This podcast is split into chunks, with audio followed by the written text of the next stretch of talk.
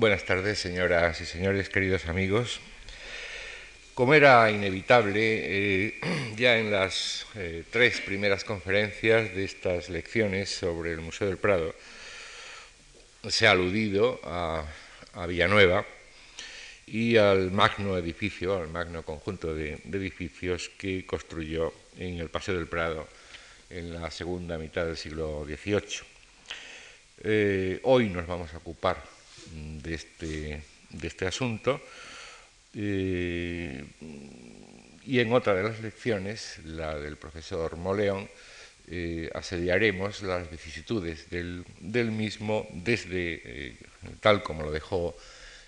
Juan de Villanueva, hasta prácticamente nuestros días. Vamos a tener un buen guía en este asedio al edificio de Villanueva porque hoy va a ocupar de nuevo esta tribuna el profesor Carlos Ambricio. Eh, Carlos Ambricio es madrileño de 1945 y es en la actualidad catedrático de Historia de la Arquitectura y del Urbanismo en la Escuela Técnica Superior de Arquitectura de Madrid, cátedra que ganó en 1986. Se había doctorado previamente en la Complutense de Madrid en 1975 con una tesis titulada El pensamiento arquitectónico en la España de la mitad eh, del siglo XVIII. Y también una segunda tesis, esta vez en Francia, en París, en la Escuela de Altos Estudios de Ciencias Sociales, con un tema también de arquitectura, pero más cercano cronológicamente a nosotros. Madrid, Arquitectura y Urbanismo, 1925-1945. Ha sido becario de la DEA de Alemana y eh, también eh, eh, profesor en distintas universidades extranjeras. Ha sido también investigador visitante del Getty Center de Los Ángeles, por ejemplo. Sus publicaciones, no solo sobre el siglo XVIII y no solo sobre España, pero eh, sobre todo eh, sobre esta época son muy abundantes entre sus libros individuales, por ejemplo, eh, Silvestre Pérez, arquitecto de la Ilustración, es un libro de 1975, La arquitectura española de la Ilustración, Madrid 1986, Territorio y ciudad en la España de la razón, es una publicación del MOPU de 1991, y libros en colaboración, y citando solo los que atañen a la época que ahora nos ocupa, pues eh, por ejemplo en Piranesi y los franceses, un libro eh, publicado en Roma en 1976, eh, un amplio ensayo sobre Piranesi y la España de las luces, en Arti e Civiltà del Settecento a Napoli, un libro editado en Bari en 1982, La formación de un nuevo Madrid en el 700, el urbanismo de la ilustración, también en un colectivo Vivienda y Urbanismo en España, Urbanismo y Territorio en la España del 18, etcétera, etcétera. Es un reputado eh, especialista en estos temas y un buen conocedor de Villanueva y del eh, edificio que hoy protagoniza nuestra sesión. Agradecemos muy cordialmente al doctor Sambricio por esta nueva colaboración que nos presta y a todos ustedes por acompañarnos. Gracias.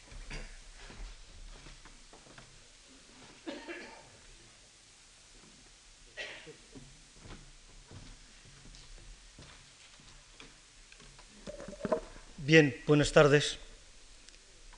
Primero quisiera agradecer la amabilidad de la Fundación Juan Marc en invitarme a participar en este ciclo y a ustedes por su presencia, disculpándome un poco quizás lo aburrido que pueda ser eh, mi presentación y el tema a desarrollar. Miren, yo quisiera hablarles sobre Juan de Villanueva. Eh, sin duda, todos ustedes habrán ojeado en algún momento, habrán estudiado, habrán visto alguna historia de la arquitectura europea y se habrán dado cuenta que eh, las referencias que aparecen, por ejemplo, a la arquitectura española son más bien escasas. Hay referencias al Escorial, obviamente, hay, pero tampoco tantas. Esto es otro de los grandes eh, puntos a discutir y a plantear. Hay referencias quizá de pasada a un eh, Juan de Villanueva y evidentemente Gaudí pues, eh, se lleva la palma más que nada por lo formal y lo sorprendente y lo original de muchas de las posibles ilustraciones que aparezcan en esos libros. Para mí la cuestión se centra y la duda se centra en por qué, por ejemplo, no aparecen referencias a la arquitectura española de esa eh, eh, segunda mitad del XVIII, o incluso, por ejemplo, por qué no aparecen referencias a la arquitectura española en general. Ustedes recordarán bien cómo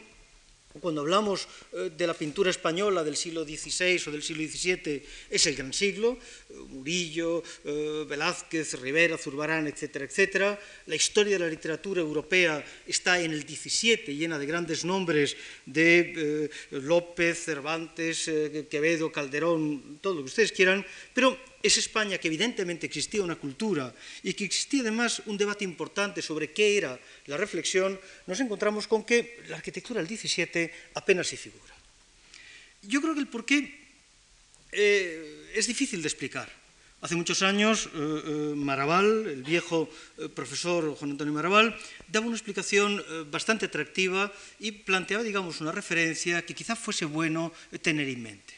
Él comentaba cómo eh, al comienzo del siglo XVI, en esos albores del, humanismo español, del humanismo, mejor dicho, europeo, se ha planteado una interesante eh, contraposición entre lo que es el debate platónico y el debate aristotélico. Es decir, entre quienes defienden que es posible llegar a la belleza, eh, a la perfección, mejor dicho, a través de la belleza, y quienes, por el contrario, plantean que se puede llegar a la perfección a través de la experiencia. La vía de la experiencia, la vía aristotélica, por decirlo de alguna forma, es la que eh, va a dar pie para que eh, desde un Erasmo de Rotterdam, por ejemplo, hasta un Raimundo Lulio, tantos y tantos nombres que conocemos bien, Luis Vives, etc., eh, se nos aparezca de repente como en un pequeño núcleo italiano, en el núcleo, por ejemplo, de Padua, una pequeña universidad, se enfrenta intelectualmente, por ejemplo, al mundo de Florencia, al mundo del neoplatonismo. ¿Qué está ocurriendo? Que, por ejemplo, tres libros se publican casi al mismo tiempo, tres libros totalmente distintos, con tres, eh, desarrollando tres temas claramente eh, diferentes, se eh, conciben, se plantean básicamente como alternativa de lo que puede ser la experiencia. Uno, ustedes lo saben bien, es el Besalio, el Besalio es un libro de medicina donde eh, el médico empieza a cortar el cuerpo humano como si fuese casi un escáner y empieza un poco a describir cuál es el interior de la naturaleza del hombre. El segundo libro es un libro que eh, un cura, un religioso, un sacerdote español, eh, va a escribir enseñando al resto de sus compañeros y fundamentalmente a sus seguidores en su compañía, evidentemente es Ignacio de Loyola y se trata de las confesiones, da, eh, perdón, se trata de los ejercicios espirituales, da una serie de pautas, una serie de normas muy precisas de cuáles tienen que ser eh, el ritmo de unos ejercicios, comenta el contenido de cada uno de los eh, discursos, sermones, pláticas, etcétera, etcétera, a desarrollar y marca muy claramente, digamos, lo que es esa nueva concepción de la experiencia como guía que pueda desarrollar un conocimiento. El tercer libro es un libro de arquitectura. Y es un libro de arquitectura que eh, trata aparentemente de la antigüedad, trata aparentemente de la arquitectura del pasado, pero sorprendentemente empieza a plantear una eh, curiosa eh, y una sorprendente novedad. Y es decir, atención, no todos los ejercicios, no todos los ejemplos de la antigüedad son válidos como ejemplos de la buena arquitectura, porque los antiguos construían algunas cosas que eran realmente ejemplos de buena arquitectura, pero planteaban otras que por el contrario no tienen demasiado interés. Y es más, podríamos incluso señalar y plantear cómo hoy, hoy me refiero en el siglo XVI, hay ejemplos que se están construyendo que son equiparables a los ejemplos del pasado. Y en este sentido, Serlio, por ejemplo, propone en sus libros de arquitectura, en la página siguiente, después de haber mostrado lo que es el Coliseo romano, habla del pequeño templete San Pietro y Montorio que acaba de construir Bramante. Es decir, frente a la arquitectura clásica romana, va a esbozar lo que es la arquitectura, digamos, renacentista, la arquitectura, la buena arquitectura, la, arquitectura de calidad, eh, eh, digamos, contemporánea, capaz de enfrentarse a la antigua. ¿Por qué les cuento esto? Les cuento esto porque en un cierto momento, y vuelvo a la referencia de Maraval que les hacía en un cierto momento, eh, se está gestando una crítica importante al tema de la Roma pagana. Ustedes saben bien lo que van a ser la reacción luterana, ustedes conocen bien la crítica, por ejemplo, de Erasmo de Rotterdam frente al paganismo romano y la necesidad, la reflexión que se esboza en un cierto momento sobre la posibilidad de retornar a un nuevo ejemplo, a un nuevo clasicismo, que sea básicamente un clasicismo no romano, esto es, podríamos decir o se plantea en algún momento casi un clasicismo nórdico. Y ese clasicismo nórdico, sorprendentemente de dónde sale, va a ser de España. En España, en un cierto momento, se plantea un gran ejercicio de arquitectura. En la España eh, de 1560 se abandona voluntariamente lo que es la reflexión sobre la antigüedad, se abandona absolutamente lo que es una España que conoce, recuerden ustedes las águilas del Renacimiento español, recuerden ustedes el, estudio que realizara en su día don Manuel Gómez Moreno sobre lo que son los primeros seguidores del Renacimiento italiano, se abandona claramente lo que es esa línea marcada en un principio eh, casi con Alfonso de, de Nápoles, con Alfonso V, etcétera, Alfonso el Magnánimo, y se empieza a razonar sobre una nueva propuesta de arquitectura. ¿Por qué? Porque el debate que se plantea es si el edificio emblemático, el edificio del Escorial, puesto que estamos hablando en realidad del Escorial, debe ser o no debe ser, digamos, un edificio eh, eh, simbólico de una época. Es decir, el Escorial se está realizando en los mismos momentos que San Pedro de Roma, no lo olviden. Y para un gran estudioso de la arquitectura eh, muerto hace muy pocos años, Manfredo Tafuri, Tafuri comentaba cómo el Escorial es la primera obra moderna de arquitectura, mientras que San Pedro de Roma es la última obra gótica de arquitectura. ¿Qué significa gótico o moderno? Gótico significa que cada arquitecto que llega a San Pedro de Roma propone un nuevo diseño. Conocemos los proyectos de Rafael, de Perucci, de Miguel Ángel, de Sangalo, vamos a conocer los proyectos de eh, Cortona, de Bernini, vamos a conocer los proyectos de Bambitelli, vamos a conocer una larga serie durante 200 años que cada uno llega, modifica, cambia, etcétera, etcétera. En el Escorial, recuerden ustedes, la historia es muy distinta. La historia es que en un cierto momento el rey trae de Italia a un arquitecto, a Juan Bautista de Toledo. Al cabo de cuatro años, este Juan Bautista de Toledo se vuelve loco, el Escorial se queda durante 11 años sin arquitecto, no se sabe quién dirige las obras, pero las obras siguen adelante. Y solamente al final va a llegar Juan de Herrera que finaliza las obras del Escorial. El Escorial es entonces un punto de inflexión especialmente importante en la historia de nuestra arquitectura. Quizá por ello el Escorial, porque no es romano, quizá porque el Escorial no tiene esas columnas clásicas que son las que han primado y las que han jerarquizado la historia de la arquitectura europea, quizá por ello el Escorial no aparece referenciado en ningún momento alguno en lo que es la historia de la singularidad, la historia de la originalidad, o dicho de otra forma, la historia del gesto, que a fin de cuentas es la historia del Renacimiento europeo o incluso la historia del barroco. Todo esto podríamos, por ejemplo, hacer referencias, decir cuánto el Escorial, el debate sobre si era la octava maravilla del mundo o la primera maravilla del mundo, tiene sentido. Cuando digo la primera no me refiero por encima de otras siete, me refiero a la primera del mundo moderno, porque en esa propuesta lo que se quería era tomar el Escorial como referencia y lanzarlo auténticamente como paradigma, por cuanto que arquitectura clásica es básicamente la arquitectura antigua y ejemplar. Ustedes se preguntarán qué tiene que ver todo esto con la figura de Villanueva. Miren, eh, nos encontramos con que esa arquitectura que mm, se prolonga entre 1700, eh, de 1560 y tantos a 1760, que es el momento en que un joven pensionado español en la Academia de, Roma, hermanastro de un arquitecto eh, más o menos conocido, teórico de la arquitectura e hijo de un escultor eh, que es Juan de Villanueva, ha pasado quizás un siglo y medio confuso, ha pasado un siglo y medio donde la arquitectura española no ha sido capaz de seguir la originalidad y la propuesta, el altísimo contenido teórico que encierra el debate sobre el Escorial, y nos encontramos entonces con que este joven arquitecto eh, viaja, como tantos otros de su momento, son los años del Grand son los años de los grandes eh, viajes hacia, hacia Italia o los grandes viajes hacia, hacia Francia, y mm, en esos momentos, eh, podemos ver la primera, por favor. En esos momentos nos encontramos con que el debate sobre la antigüedad se entiende todavía desde una referencia un tanto extraña.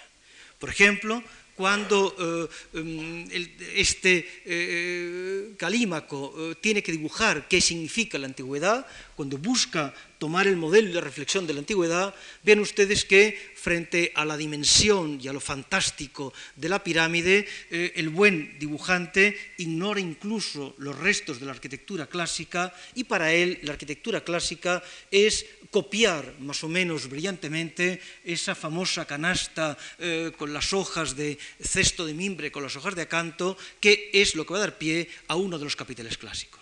Incluso en este dibujo que tienen ustedes aquí, el tema es exactamente el mismo. Ven ustedes un paisaje. ¿Se podría dar un poco de foco, por favor? Vean que incluso... Tenía gafas.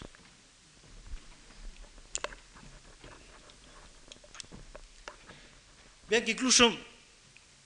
eh, de nuevo, la imagen de la persona que está dibujando lo que es el orden copia únicamente la columna sin entender que este paisaje arquitectónico se encuentra absolutamente, digamos, repleto, eh, lleno por todos los lados de testimonios de la antigüedad y durante mucho tiempo a esta concepción del barroco lo único que sinceramente le interesa es la copia o, digamos, el estudio de los restos de la antigüedad.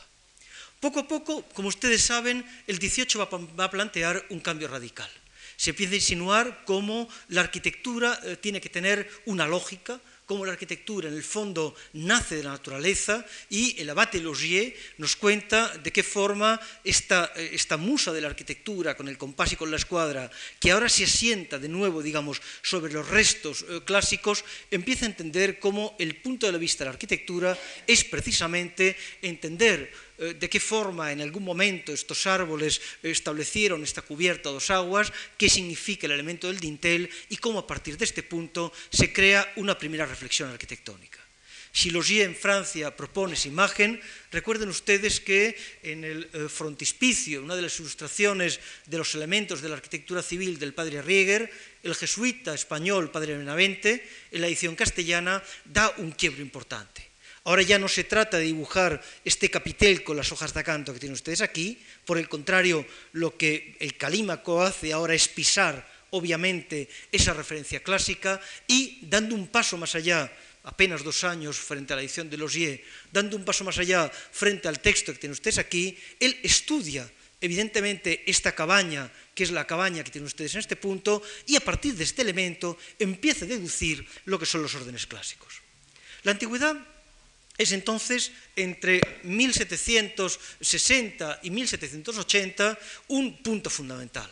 Cuando, por ejemplo, los pensionados en Roma, esos pensionados que ese joven arquitecto que les cuento, que empieza a conocer el debate, que empieza a vivir precisamente esa primera reflexión sobre el clasicismo, eh, presencia, como por ejemplo estos dos eh, eh, eh, estudiosos de la antigüedad se enfrentan a la pirámide de Cesio, entendiendo cómo ella misma es un ejemplo de arquitectura, el paso siguiente lo van a dar, digamos, estos pensionadores franceses cuando no solamente hacen el levantamiento y el estudio de las ruinas, sino que por vez primera nos cuentan cómo esta ruina en realidad es, representa, refleja un espacio arquitectónico y cómo en el fondo, y aunque parezca una eh, tautología, tiene un sentido, cómo en el fondo los antiguos no construían ruinas, sino que construyeron arquitectura. Esa arquitectura con los años se ha degradado, se ha destruido, nos quedan el testimonio de las ruinas, pero lo que es necesario es entender y aprender de la gran lección de la arquitectura del pasado, que no consiste ya en dibujar los capiteles,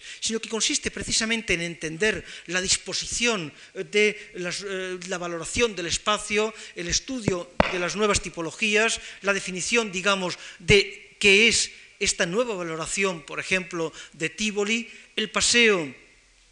por eh, eh, eh, las termas de Diocleciano, por ejemplo, ya no tienen nada que ver con los dibujos grandilocuentes concebidos en un primer momento, y estos dibujos, insisto, 1758, 1761, 62, que es precisamente el momento en que ese joven Juan de Villanueva se encuentra en, en Italia, van a ser retomados por otro Villanueva, aquí lo tienen ustedes, Villanueva, por ese Diego de Villanueva, por el hermano, eh, por el hermanastro de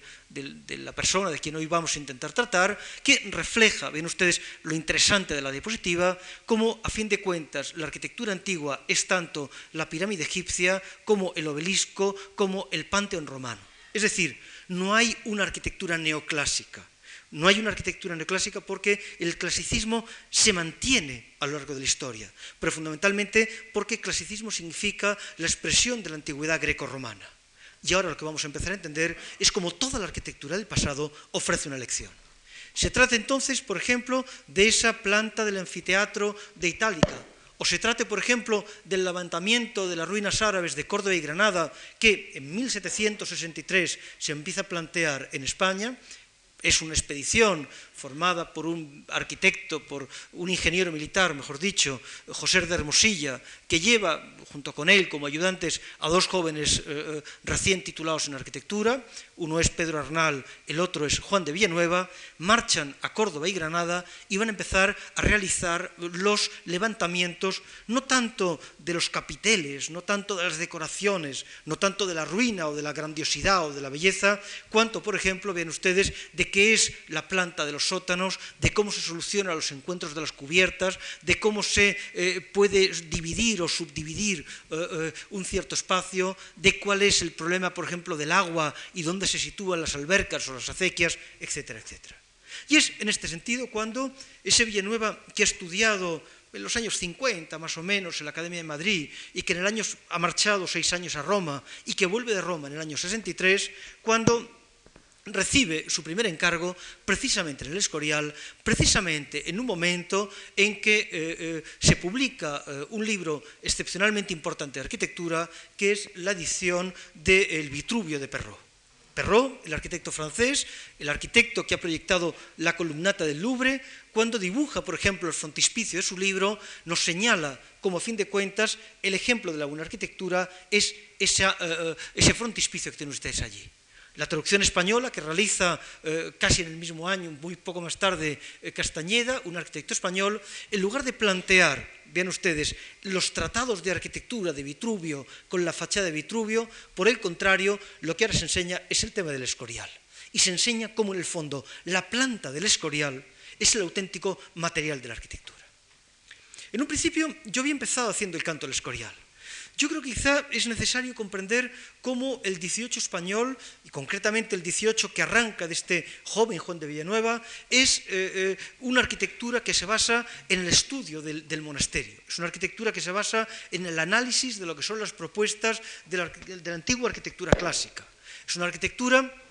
que, recuerden ustedes, el primer proyecto que recibe es la construcción de un pequeño palacete de caza, un palacete para ese eh, pobre Carlos III, Recuerden ustedes, eh, Carlos III ha tenido la desgracia eh, que su hermanastro Fernando VI muriera, se le hace volver, se le hace venir de Nápoles. En Nápoles no solamente se ha construido la Regia de Caserta, no solamente se está construyendo el Teatro San Carlos, no solamente ha construido el Leuco, no solamente tiene todos los sitios eh, reales con los bosques y los parques fantásticos, sino que tiene que abandonar todo aquello al poco de llegar muere su mujer, María Mala de Sajonia, y nos encontramos entonces con que el rey eh, abandona por así decirlo, el control político del país, se dedica, recuerden ustedes aquellos cuadros de, Goya, el rey con su escopeta y con el perro, etcétera, etcétera, y se dedica un poco a este ambiente, que sería el ambiente del, del Escorial, se dedica al ambiente, digamos, de Aranjuez, se dedica al mundo de la granja.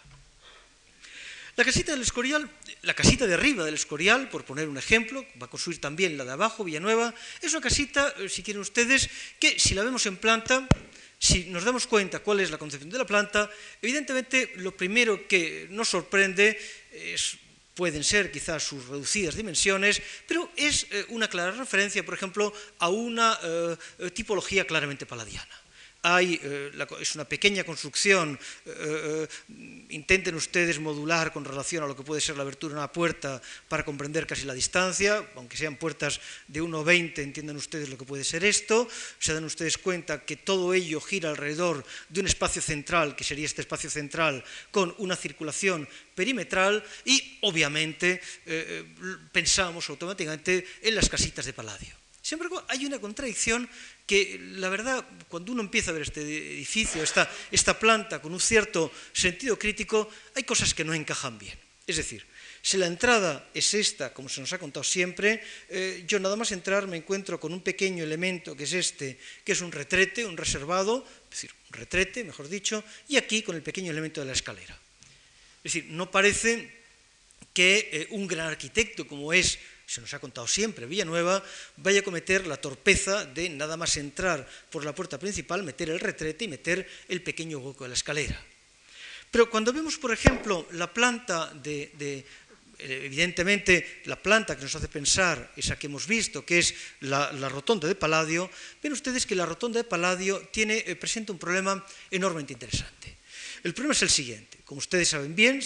todos ustedes sabrán, eh, es un edificio que no se plantea dentro de la, de la, política de la construcción de las villas ni vicentinas ni venecianas, es, por el contrario, la única casa eh, casi entendida y destinada para el dolce farniente, y eh, hay un problema y es dos ejes que aparentemente son casi iguales el uno al otro. Los dos eh, tienen el mismo problema del acceso, Palladio va a concebir, digamos, sus villas desde un esquema muy sencillo, que sería el tema del pórtico, vestíbulo, salón central, vestíbulo, pórtico. Ven ustedes la disposición con respecto a este eje es la misma que la disposición con respecto a este eje, pero hay un pequeño elemento que cambia. Bueno, además, se plantea, perdón, antes de hablar del pequeño elemento de que cambia, hay un problema igualmente importante, que es, como ven ustedes aquí, el organizar una circulación perimetral frente a lo que es el gran espacio central, es decir, ven ustedes ventana, puerta, puerta, puerta, puerta, ventana, ventana, puerta, puerta, ventana, en este sentido lo mismo, que serían aquellos ejes que tienen ustedes aquí, pero hay un segundo tema y es el que resuelve el arquitecto mediante un pequeño recurso a una palabra que yo creo que es bella en la arquitectura, que es la astucia. Él va a establecer que los dos ejes, un eje frente a otro, no son en absoluto idénticos. Y para jerarquizar, para primar, para potenciar un eje frente a otro, lo que hace es que en estos pequeños espacios residuales que tenemos aquí, define una habitación mayor y una habitación menor. Esta es la mayor, esta es la mayor, esta es mayor, esta es mayor, mientras que estas cuatro de aquí son espacios, digamos, casi por así decirlo, residuales. ¿Qué significa? Palladio acaba de contar en planta cuánto el eje principal es este eje de aquí, todo se articula frente a esta organización, mientras que este eje, por el contrario, es un eje, digamos, secundario que establece esta pequeña comunicación. Si volvemos entonces, por ejemplo, a la planta de la rotonda, perdón, a la planta de la casita del Escorial, yo me encuentro que estos ejes de comunicación perimetral que les cuento, aquí lo tienen ustedes, en una villa paladiana, eh, yo salgo de ventana, que sería precisamente la luz que me da, esta luz eh, que da aquí el sol en el suelo, ven ustedes este eje hasta llegar al punto donde tendría que estar la abertura, este eje existe claramente, este eje existe claramente, este eje existe claramente, y cuando yo veo que este existe igualmente, pero cuando yo voy a trazar este eje de aquí, me encuentro con que el arquitecto ha planteado o una chapuza o una contradicción. Y la contradicción es hacer avanzar apenas unos cuantos mm, centímetros, no llega a 40 centímetros, este muro de aquí. Es decir, lo que está haciendo, se nos ustedes cuenta, es entorpecer este eje de luz que habíamos visto antes y lo hace con una intención clarísima, y es establecer una jerarquía de un eje sobre otro. Es decir, mediante este pequeño recurso a la astucia, lo que, lo que, Villanueva me está contando es como en el fondo este es un eje principal, mientras que este por el contrario es un eje secundario. Si este es un eje secundario, entiendo entonces por qué nada más que acceder desde la entrada principal, yo me encuentro con el retrato, me encuentro con la escalera. Porque la función del edificio es básicamente ser poseído, por decirlo de alguna forma, desde esta puerta que comunica con aquella, o en todo caso comunicar con aquella parte de allí. Y esto sería entonces la zona de servicios que podemos, por ejemplo, entender la parte que da la espalda a Avantos. Avantos es el monte, Avantos será el monte situado en aquel punto, el rey bien entra por la puerta que se encuentra en este eje, en ese eje aquí, bien sale por aquí, y nos encontramos con que por el contrario, toda esta zona que tenemos en este punto, la zona de acceso a esa escalera, retrete, etcétera, etcétera, es la zona de servicio donde se encuentran gañanes, cocheros, corte, etcétera, etcétera, eh, personas con las que el rey no va a tener ningún contacto porque, insisto, él utilizará aquella puerta viniendo del monte, recorre el edificio, descansa y continúa en aquella dirección. Es decir,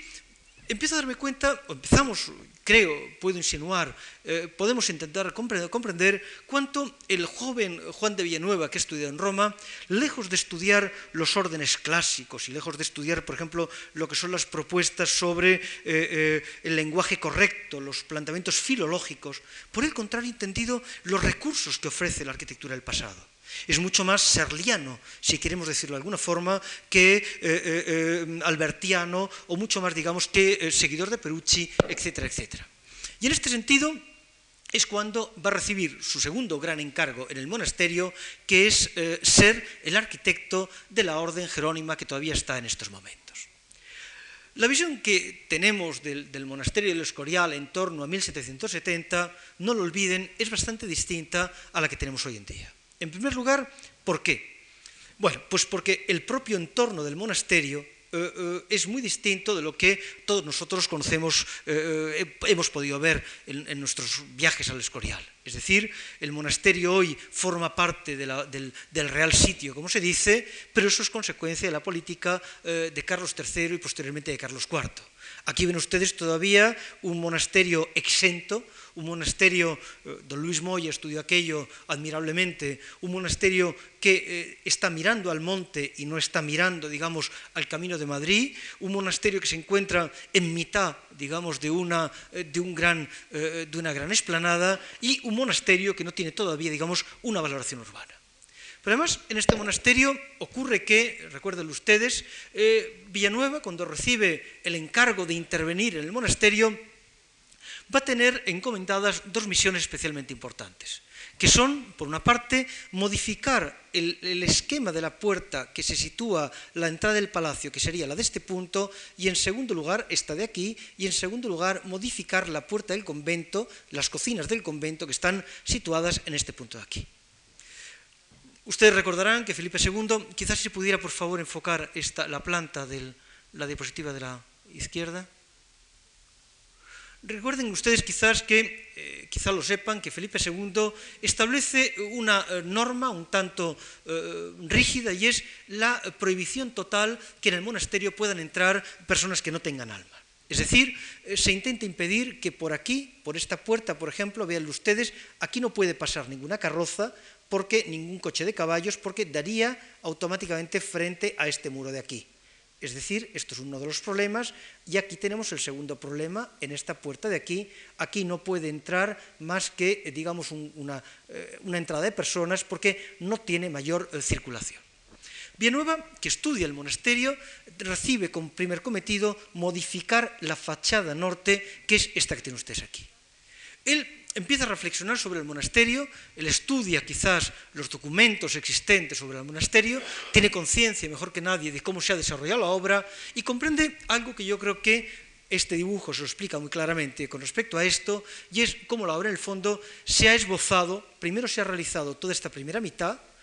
toda la parte correspondiente al convento, la parte correspondiente al claustro, o incluso se empieza a esbozar el tema de la iglesia, con el palacio del rey, que sería este elemento de aquí, mientras que, por el contrario, aquí está puesta al revés, perdónenme ustedes, la tienen que mentalmente que girar, mientras que toda esta zona, que sería la parte dedicada al, al, colegio y esto, la parte dedicada al Palacio de los Austrias, apenas está construida en esta zona de aquí.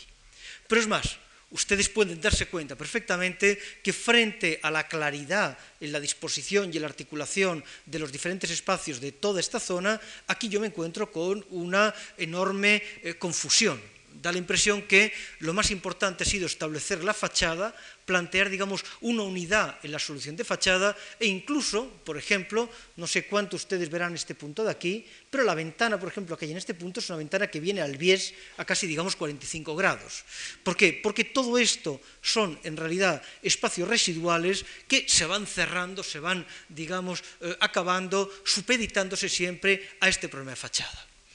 Ha habido un incendio importante en 1763, el incendio en 1763 ha destruido gran parte del monasterio y Villanueva empieza a darse cuenta como, por ejemplo, vean ustedes, aquí había una pilastra, no sé si la ven ustedes, que es esta de aquí, que es esta de aquí, que en un cierto momento se ha decidido afeitar tranquilamente. Se eliminan las pilastras, se ha eliminado, digamos, la decoración del monasterio y cuando él recibe entonces el encargo de plantear las dos puertas, una la puerta esta puerta que va a estar aquí y otra la puerta que va a estar aquí, la puerta a la entrada del colegio y la puerta de la entrada al palacio, es decir, insisto, aquella puerta de aquí y esta puerta de aquí, él va a realizar exactamente el mismo problema que se ha planteado aquí al eliminar las pilastras que les contaba, modifica y hace suya totalmente, cambia el ritmo de eh, pilastras, ventanas, etcétera, etcétera, existentes en esta parte del monasterio. Vean ustedes, por ejemplo, aquí se ven muy bien eh, tres ménsulas en cada ventana, una entre ventana y eje de, la, eje de la pilastra, tres ménsulas sobre pilastra, una, tres, etcétera, etcétera. Pero ven ustedes de repente el lío que se organiza aquí. Es decir, vean ustedes el lío que hay montado aquí. ¿Qué quiere decir? Que en un cierto momento él varía la disposición de esta pilastra, corre desplaza las dos puertas y entiende entonces cómo la propuesta de imagen, es decir, la voluntad creada en un cierto momento con aquella lección del Escorial que les contaba, crear un nuevo clasicismo, se entiende básicamente por la definición de los huecos, por la verticalidad, por la potencia que tienen estas enormes orejas de, los ventanucos o de las ventanas, etcétera, etcétera, por la repetición de las, acuérdense ustedes, de las guardillas que están situadas en la parte superior. Y eh, esta operación va a tener una consecuencia algo posterior cuando a Villanueva le encarguen realizar aquí un gran edificio que sea el edificio de la Casa de Infantes y la Casa de la Reina, que es ese de allí. En su día, don Luis Moya realizó este curioso e interesante fotomontaje. Nos contaba, por ejemplo, la imagen de un escorial en tiempos de Villanueva, no existe ni la Casa de la Reina, ni existe tampoco la Casa de Ministros que está aquí, solo existen estos dos edificios que son las dos casas de oficios de Villanueva, no perdón, de Herrera quiero decir, no olviden ustedes que este, este espacio que tienen ustedes aquí esto es del siglo XVI, pero aquello es dos siglos más tarde, es dos siglos posterior, aquello es del siglo XVIII, y Villanueva va a plantear entonces aquí un gran edificio, una gigantesca pastilla que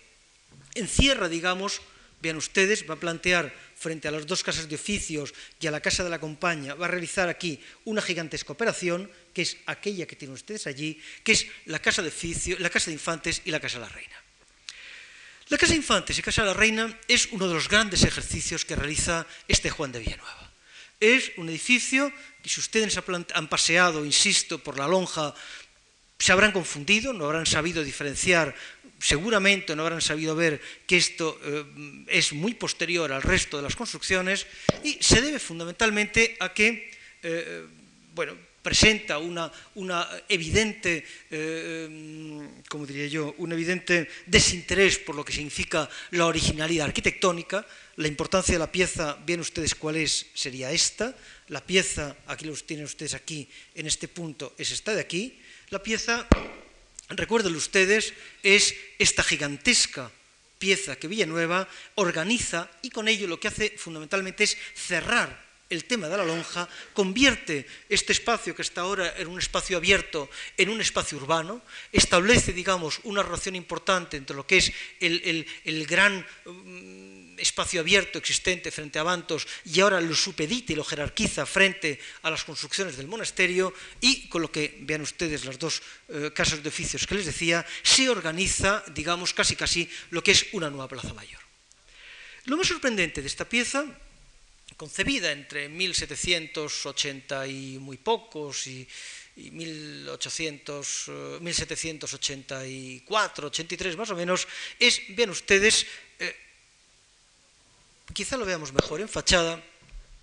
es lo sorprendente en la elección del lenguaje. Es difícil, insisto, para el paseante, por ejemplo, entender que esto sea un edificio importante. Es difícil comprender y además eh, se hace difícil de,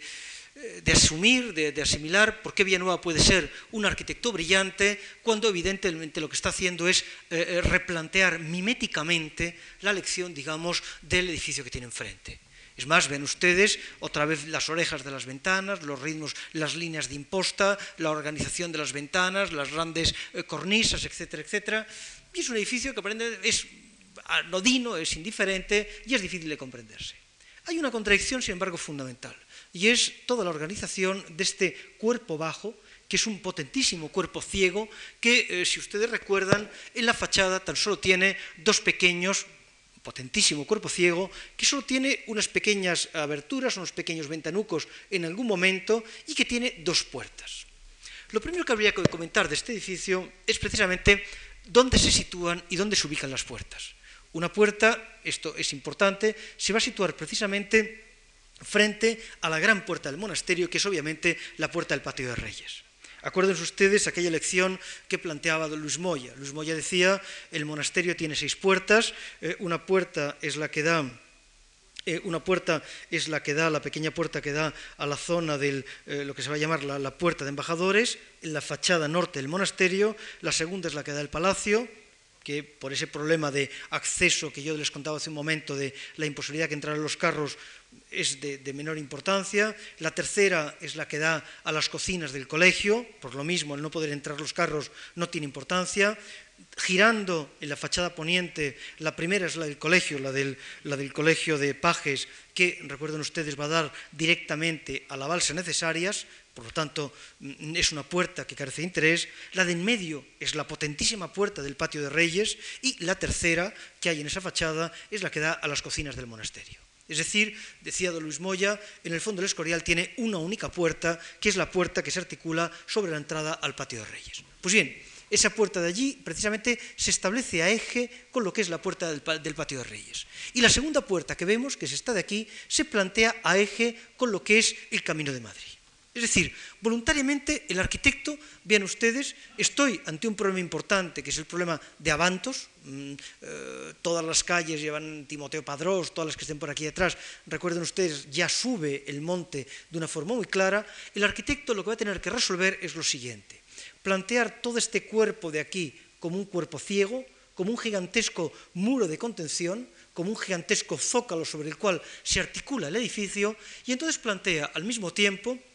en esta gigantesca pastilla, ven ustedes, con eh, una pastilla con cinco patios, va a tener uno, dos, tres patios mayores y dos patios menores que van a ser estos, plantea, digamos, en la fachada que da el monasterio solamente dos puertas, dos ejes de, eh, eh, de referencia, de, de, composición, mientras que por el contrario, la otra fachada, la fachada interior, esta fachada de aquí, se articula sobre cinco ejes, que son, ven ustedes, un primer eje, un segundo eje, donde todo esto aquí se hace más denso, un tercer eje exactamente lo mismo aquí, un cuarto eje este y un quinto eje que es este. Es decir, él plantea que para acceder al edificio solamente hay un eje que es uno por aquí y otro por aquí en lo que es la fachada desde fuera, mientras que en la fachada el acceso desde este arco, que es el arco de caballerizas que va a dar a las grandes cuadras, que son estas, situadas en las partes posteriores, hay 1, 2, 3,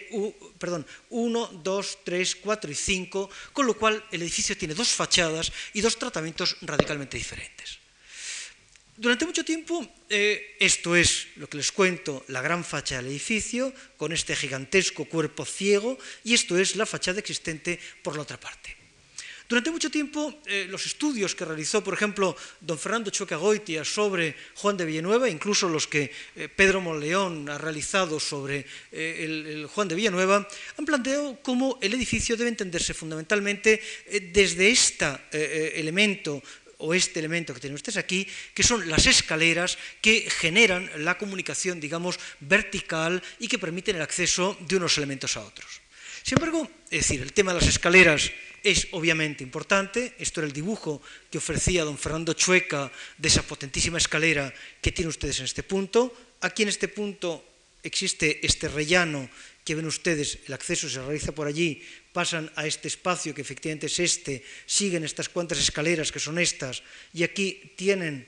los dos tramos laterales mientras que por el otro seguirían estas escaleras, que son estas, que permiten salir a la zona de cuadras, a la zona de caballerizas, insisto, eh, Pedro Monleón y Chueca insinuaban cómo en el fondo esta, esta perspectiva, esta imagen, ¿se puede por favor eh, quizá regular un poco la diapositiva? Gracias. Esta fantástica escalera de doble tramo imperial, ven ustedes, que va a dar a todo tipo de rellanos, etcétera, y que por ahí va a continuar hacia arriba, era un poco la articuladora del edificio. Sin embargo, si empezamos a recorrer lentamente el edificio, esta escalera, insisto, la que contaban ambos, Chueque y Moleón, sin embargo, si empezamos a recorrer el edificio, o mejor aún, si intentamos comprender en planta cómo funciona este edificio, bueno, esta diapositiva, se dan ustedes cuenta que es eh, un canto a la confusión, de aquí no se ve nada, no se entiende nada, pero quizás esta sea una es la otra, eh, he, puesto en oscuro lo que son los pasillos de circulación. Ahora entendemos como, por ejemplo, existen estos pequeños patios, uno, dos, tres patios, con los dos patinejos, este de aquí y este de aquí, y se dan ustedes cuenta de un tema importante, y es que los, los pasillos no se encuentran en absoluto situados en la misma vertical. La primera planta tiene una organización de pasillos, la segunda planta tiene una organización de pasillos distinta, es más, en un cierto sentido, este pasillo es doble, aquí me encuentro con que el pasillo se realiza paralelo, exactamente lo mismo casi que en el caso anterior, y la planta de guardillas tiene una articulación distinta. ¿Qué significa? Que para entender por qué estos tres pasillos básicamente no están situados en la misma vertical, porque estos tres pasillos, ven ustedes con el tema de la escalera, no se encuentran en la misma vertical, es necesario empezar quizás a analizar cómo se articula, empezar a estudiar, empezar a comprender cómo se articulan los diferentes tipos de vivienda que aparecen, por ejemplo, en esto sería este pasillo de aquí, Ven ustedes uno, dos, tres patios con los dos pequeños patinejos. Esto sería un patinejo. La luz les define dónde están el segundo patio, el tercero, el cuarto y al final el quinto, que sería el, patio último. En la, en la planta superior, en la planta de guardillas, sería exactamente lo mismo. Ven ustedes este pequeño patio que da exactamente lo mismo, este pequeño, perdón, corredor que da al patio en estos puntos de aquí, pero me empieza a señalar cómo en los corredores, los pasillos tienen una importancia decisiva y es que se articulan, están jugando con distintos tipos de vivienda en cada uno de los momentos. Por ello, lo que yo creía es necesario empezar a plantear es el estudio de las viviendas, eh, eh, de los distintos tipos de viviendas que se plantean en cada una de las plantas. Esto es la planta baja, ese pasillo que hemos visto largo, unas viviendas en dúplex, el azul más claro son un tipo de vivienda, estas más oscuras son, podrían ser estas, Ven ustedes, en una planta, en la planta baja se resuelven eh, de este tipo, en la planta superior son estas, con las escaleras interiores, resuelven, plantean, digamos, esta pequeña ocupación del patio. Puedo seguir viendo, por ejemplo, en cada una de las plantas los distintos tipos, vean ustedes eh, los dos tipos de verdes con el naranja, con el rojo, etcétera, etcétera, de la planta primera. Estas serían las distintas soluciones también con pequeños duples, etcétera, etcétera. Y siguiendo la totalidad de las plantas, el estudio detallado de cada una de las, de cada una de las eh, soluciones arquitectónicas, yo me acabo de dar cuenta, acabo viendo cómo en realidad, vean ustedes, aquí hay es una, dos, tres, cuatro, una, dos, tres, una, dos, es decir, son cuatro por dos por este lado de aquí, que en total el edificio tiene una, un total de 19 soluciones distintas de vivienda. Es decir, un edificio que aparentemente renuncia a la originalidad, un edificio que aparentemente rechaza lo que significa la brillantez del gesto y que renuncia, digamos, a lo que es la modernidad de un cierto momento, por el contrario, empieza a plantear un enorme eh, catálogo de soluciones de vivienda, empieza a plantear una enorme eh, eh, propuesta, vean ustedes, de distintos tipos de vivienda que se van maclando en una pieza que se configura alrededor de cada uno de estos patios, en los que el elemento generador de cada una de estas maclas es precisamente el patio, y empiezo a comprender entonces casi la brillantez y la originalidad de la propuesta de este arquitecto. Un arquitecto que ha sido capaz, hemos visto antes, por ejemplo, en la casita de arriba, y ha sido capaz, por ejemplo, en el monasterio del Escorial, de renunciar a la originalidad y, por el contrario, de entender cuánto eh, en fachada es posible supeditarse a lo que tiene enfrente, mientras que por el contrario la organización espacial de las distintas viviendas va mucho más allá, por ejemplo, de los distintos ejemplos que ahora se plantean,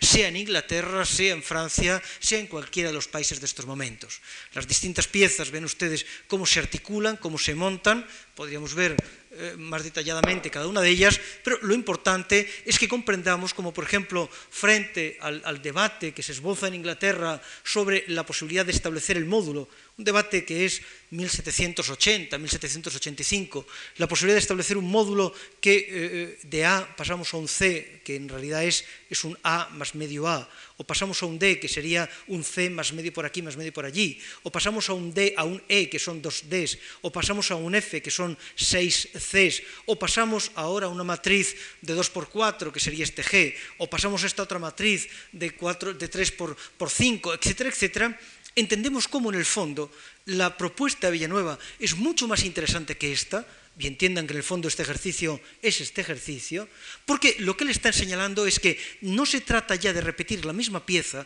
sino que en cada una de estas maclas se articulan, insisto, 19 tipos distintos de vivienda. Y eso entonces eh, da un paso, digamos, mucho más allá del debate que en estos momentos se plantea por parte de los arquitectos sobre lo que significa la hermosura de las fábricas. En el debate, por ejemplo, sobre la decoración y la hermosura, sobre decir que la hermosura es la perfección real o aparente que agrada a nuestros ojos, etcétera, etcétera, él está proponiendo algo que, por ejemplo, quien vea lo que es la construcción de, las ciudades canales en la España de la razón, las ciudades, por ejemplo, el canal eh, de Campos, el canal de Castilla, el canal, por ejemplo, real eh, imperial de Tauste, eh, el canal imperial o el real de Tauste, etcétera, etcétera, vemos cómo este tipo de soluciones, esta primera voluntad por normalizar, que, insisto, eh, es consecuencia de un debate, del primer debate que aparece entre arquitectos e ingenieros, sin embargo, ha sido solucionada y ha sido resuelta por Villanueva de una forma mucho más impresionante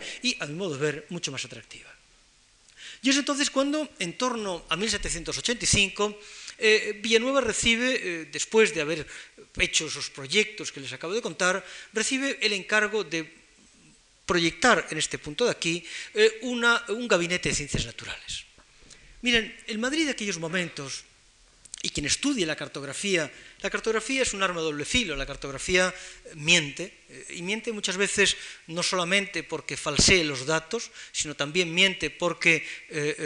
nos hace creer las cosas que no existen. Por ejemplo, el plano de Espinosa miente, por ejemplo, porque nunca el Hospital General fue así, el Hospital General, recuérdenlo ustedes, si efectivamente se eh, realiza este testero, esta pieza cuadrada, que es lo que es el Reino Sofía, y se realiza aquella crujía, pero todo el resto nunca se construiría.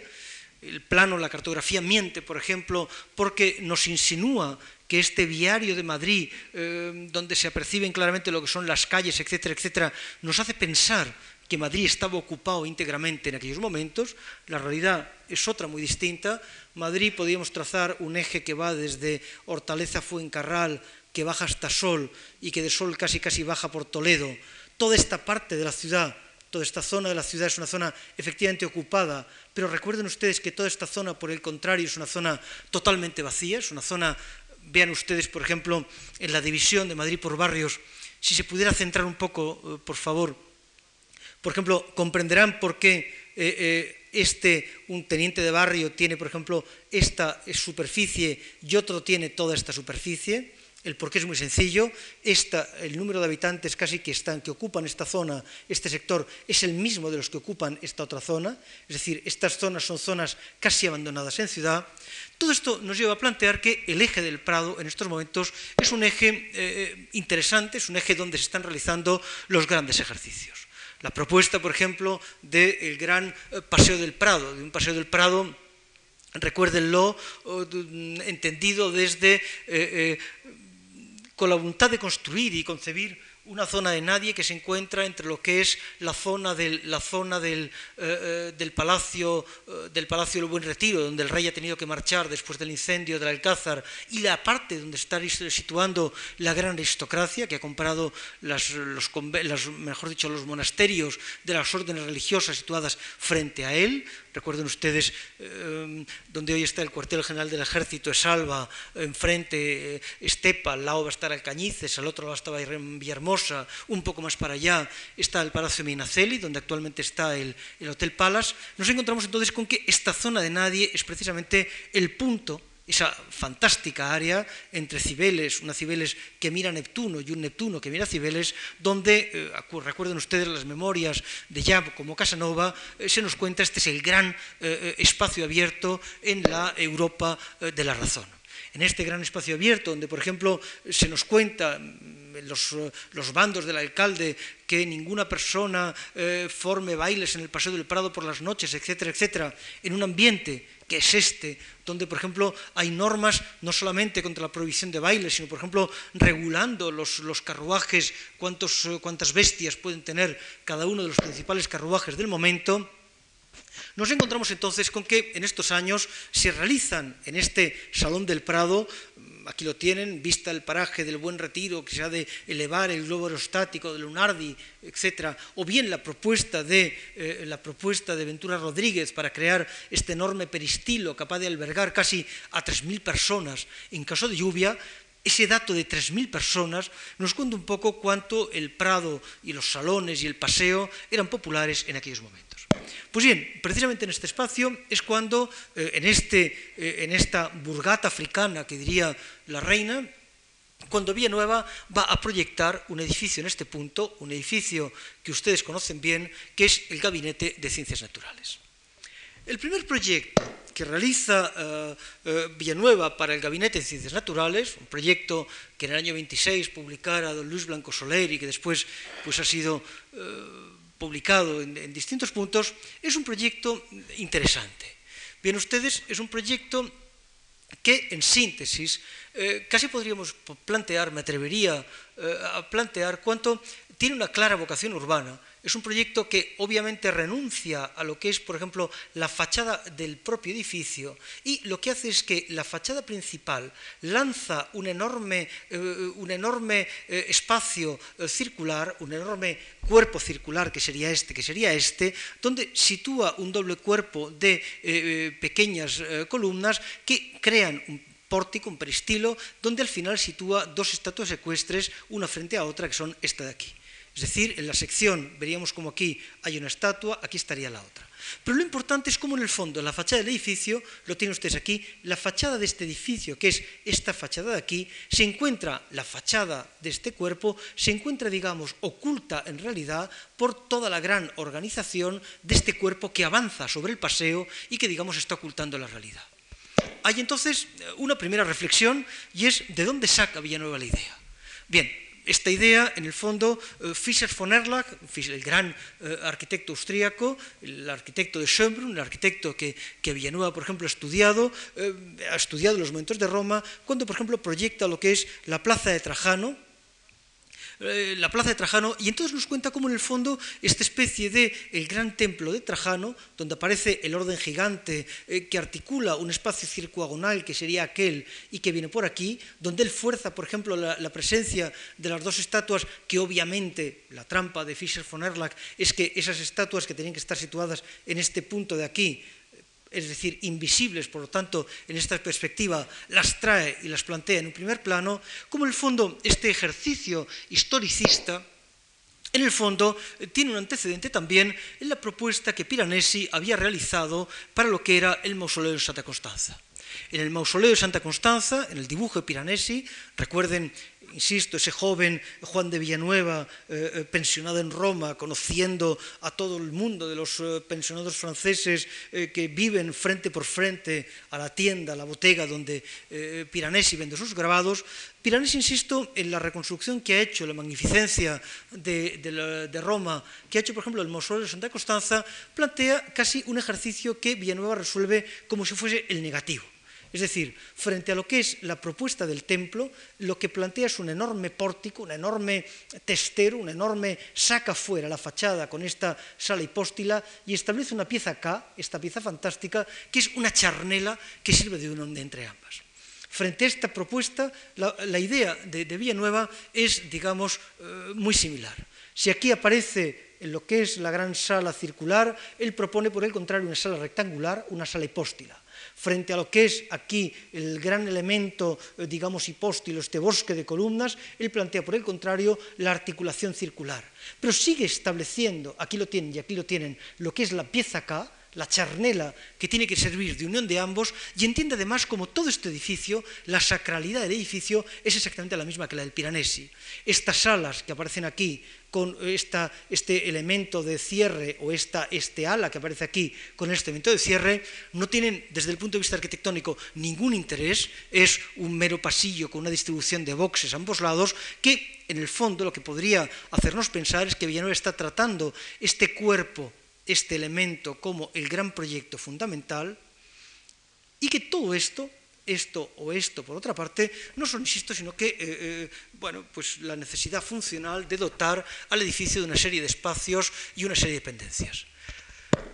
Si eh, ustedes saben,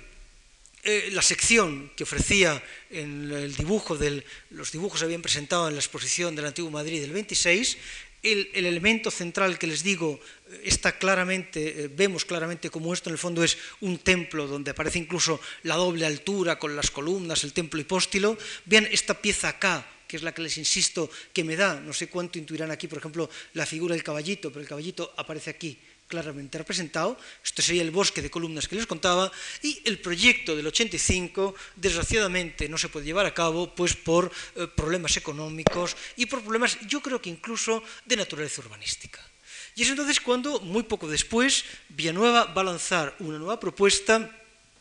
que básicamente eh, eh, debemos entenderla desde la propuesta anterior, pero con una curiosa salvedad. Y es que todo lo que hasta ahora era en el proyecto anterior el gigantesco elemento, la enorme eh, eh, eh,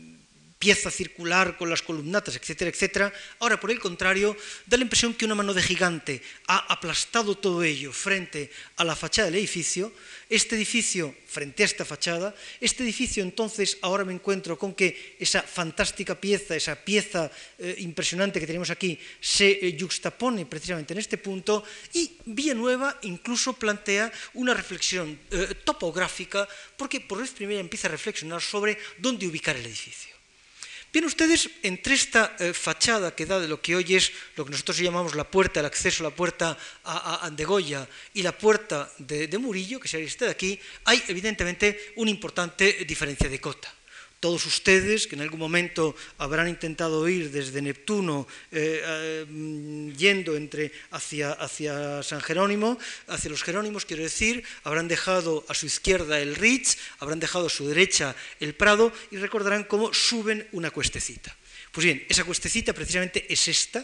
esta cuestecita, vean ustedes, esta ladera es la que resuelve, Villanueva va a resolver esta diferencia de cotas y eso le sirve básicamente para plantear para retomar y jugar con el proyecto anterior desde un tema importante. Y es, en el fondo, él plantea un, doble proyecto. Hay, tres proyectos en, este punto de aquí. Hay un primer proyecto que, como si fuese de nuevo, por eso les contaba antes el ejercicio del Escorial, la Casa de Infantes y Casa la Reina, que entiende que todo esto, todo el cuerpo bajo, en el fondo es un gigantesco zócalo.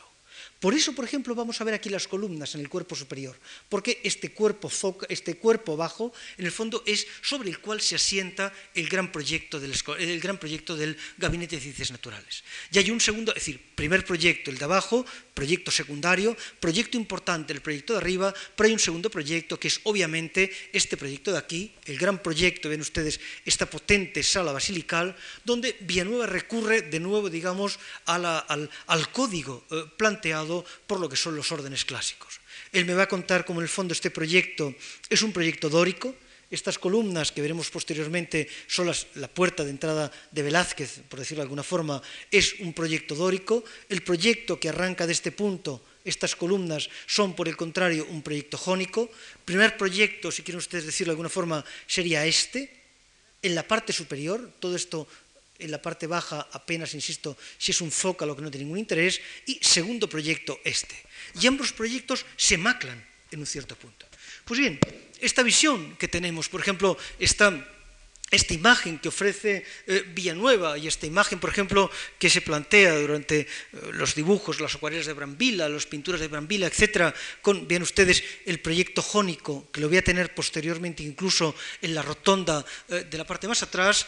existió hasta hace muy poco, Vean ustedes que eh, la fotografía es, dentro de lo que cabe, un invento reciente y moderno. Aquí no existen esas escaleras que ustedes han visto o que ustedes pueden ver en cualquier momento. Hasta hace muy poco esto estaba así y únicamente, y esto Pedro Monleón y en su espléndido libro lo ha estudiado, eh, eh, analizará cuándo aparecen estas escaleras, a mi modo de ver, mm, equivocadas, por cuanto que falsean eh, totalmente lo que es la auténtica eh, voluntad por comprender un edificio que se asienta sobre este plano, se asienta sobre este plano y que entonces conduce directamente en todo el desarrollo longitudinal hasta el otro extremo. Sobre esto empezamos a darnos cuenta entonces qué es esta pieza, una pieza cuánto no tiene, por ejemplo, de nuevo referencias a esa, a astucia paladiana que yo contaba antes, otra vez el tema del vestíbulo, del, pórtico vestíbulo, sala central vestíbulo pórtico, cómo trata ahora claramente el tema del, del pórtico de forma distinta este pequeño vestíbulo y cómo Aquí, por el contrario, lo que minimiza es el pórtico y juega con el vestíbulo, creando este espacio de comunicación cómo supedita este eje y este eje potenciando, dejando diáfanas aquellas salas, las necesidades del museo hacen que esto se tenga que compartimentar y dividir y sea difícil entonces entender ese espacio como un espacio, digamos, vacío, pero cuánto en el fondo esto está planteando la lectura de este eje hasta llegar a este punto. Esa gran sala que tienen ustedes, por ejemplo, aquí, insisto con el tema del proyecto jónico, que sería este que se desarrolla longitudinalmente, cuando, ven ustedes el proyecto jónico, que es el que se desarrolla longitudinalmente, cuando tenemos que hablar en qué momento aparecen las columnas, nos damos cuenta que el tratamiento de la parte inferior, el tratamiento de esta parte de aquí, es bueno, se intenta aligerar, se intenta jugar, pero voluntariamente se ciega, se mete las, hornacinas con las estatuas, etcétera, planteando que en el fondo estos son accesos de servicio y se cuenta un poco, se canta, mejor dicho, la transparencia de toda la zona superior que aparece en la parte de arriba. El proyecto entonces se desarrolla el proyecto se desarrolla, se den cuenta, planteando una clara diferencia entre la forma de tratar los dos, los dos espacios. El espacio inferior mm, hoy no tiene este aspecto, pero en fin, voluntariamente he hecho trampas y he traído una vieja diapositiva que muestra esta especie de espacio residual que es el de la parte de abajo. Obviamente, la parte superior demuestra cómo todo el proyecto se entiende desde el desarrollo de este eje. Y es entonces cuando vemos lo que es la importancia del proyecto dórico que les cuento, este proyecto que vuela hasta el final, que va a plantear aquí lo que es la propuesta del gran templo, la propuesta del gran espacio sagrado, de ese eh, templo del, saber, de ese templo de las ciencias, esa visión del 18, donde cualquier actividad eh, destinada, dedicada al hombre, tiene esa sacralización y tiene esa dedicación. Desgraciadamente, en los años posteriores aquí se han creado unos nuevos eh, crujías que tapan por completo lo que sería, lo que podíamos imaginar, la visión todavía de, esta, de este cuerpo de doble altura, diáfano, que sería el gran templo del, del edificio del Prado. Y en el desarrollo, digamos, frente a esta propuesta, entramos en el último de los espacios. ¿Qué hace aquí Villanueva? Consciente a su vez de la diferencia de cotas que hay entre el punto que les contaba de la puerta de Velázquez, y perdón, de la puerta de Goya y la puerta de Murillo, consciente que desde aquí no hay posibilidad de salida, lo que va a hacer es alterar lo que es problema de vestíbulo con problema de, de mm, sala central. Crea entonces un patio, un patio inaccesible, un patio de forma que esta sala, que es la de la familia Carlos IV, me lanza obligadamente la circulación en aquella dirección y la recoge y la hace venir por este punto, porque el patio inaccesible, eh, como ustedes saben bien, eh, no tiene eh, acceso, no tiene ese patio, he dicho una, una tontería, pero en fin, este patio cerrado que es difícil de entrar sirve únicamente como distribuidor y como organización de circulaciones. Y entonces cuando vemos, por ejemplo, lo que es la fachada posterior del edificio, hoy desgraciadamente esa puerta se ha pintado con un tono que eh, canta quizás sea importante porque naturalmente da paso y acceso a lo que son los, la cafetería y servicios del museo, etcétera, que yo creo que son de una importancia secundaria, pero nos damos cuenta cómo hay casi una voluntad por plantear algo que podría recordar la lección del Borromini en San Ivo de la Sapiencia. Obligado a definir el acceso a la iglesia, a la, universidad a través de la iglesia, Borromini en el corso había casi cegado con un gigantesco almohadillado lo que era la gran fachada, como de hecho ocurre aquí, y plantea cuánto en el fondo esta organización con las columnas corintias hacen inaccesible y hacen eh, impenetrable el edificio en este punto y nos lleva siempre, digamos, a las otras dos fachadas. Y es cuando quizás la última diapositiva, pero para mí la más clara, encierra un poco esa, esa, astucia de Villanueva que hemos visto en distintos proyectos. Me ha interesado hablarles, por ejemplo, de lo que era eh, el Escorial, me ha interesado hablarles de, ese, esa astucia de llevar adelante un pequeño muro para impedir que la perspectiva de luz pudiera quebrar y entonces justificar así qué sentido tenía el retrete de la escalera. Me ha interesado, por ejemplo, contarles cuánto un arquitecto es capaz de renunciar a la originalidad en fachada, potenciando y planteando, por el contrario, las soluciones originales en la organización interior. Y ven ustedes, por ejemplo, esta esquina, para mí fantástica, que refleja esta, este saber hacer arquitectónico de Villanueva.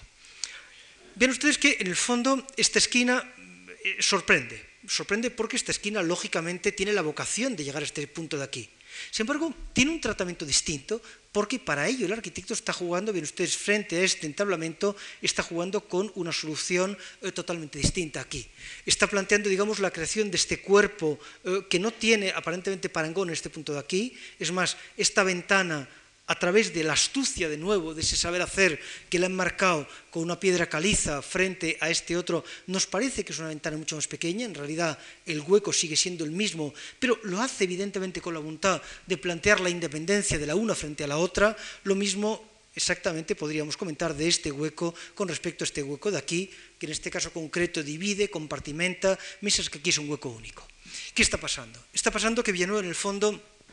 ha entendido lo que era la, lectura de la antigüedad. Villanueva en el Museo del Prado ha realizado, yo creo, un ejercicio no tanto académico formal, Villanueva ha realizado en el Museo del Prado no tanto un ejercicio, eh, digamos, de erudición, cuanto un ejercicio de auténtica arquitectura. Es decir, él ha comprendido, estudiando los antiguos, de qué forma era posible eh, hacer que la arquitectura moderna fuera arquitectura clásica, es decir, antigua y ejemplar. Y entonces cada uno de los pequeños detalles, cada uno de los pequeños gestos, cada una de las pequeñas voluntades explican por qué, digamos, Villanueva se convierte en el gran arquitecto español de este momento. Un arquitecto que, recuerden ustedes, es director general de la Academia sin tener, eh, eh, sin tener una particular eh, reflexión teórica. Un arquitecto que es arquitecto del rey sin que haya construido los grandes palacios que, por ejemplo, en Schönbrunn o tantos y tantos arquitectos franceses han planteado. Un arquitecto que en el fondo se convierte, sin embargo, para toda su generación en el auténtico punto y referencia de la arquitectura. Pues bien, yo creo que Villanueva es todo eso precisamente porque el Prado es, como lo pudo ser en un cierto momento el Escorial, la auténtica lección de la arquitectura española. A partir del Prado, a partir, digamos, de ese ejercicio que se plantea sobre una interpretación del clasicismo, es como se abren, digamos, las puertas a lo que tantas veces ha denominado la arquitectura de las luces. Y esto es un poco lo que hoy les quería contar. Perdónenme si me he largado excesivamente. Muchas gracias.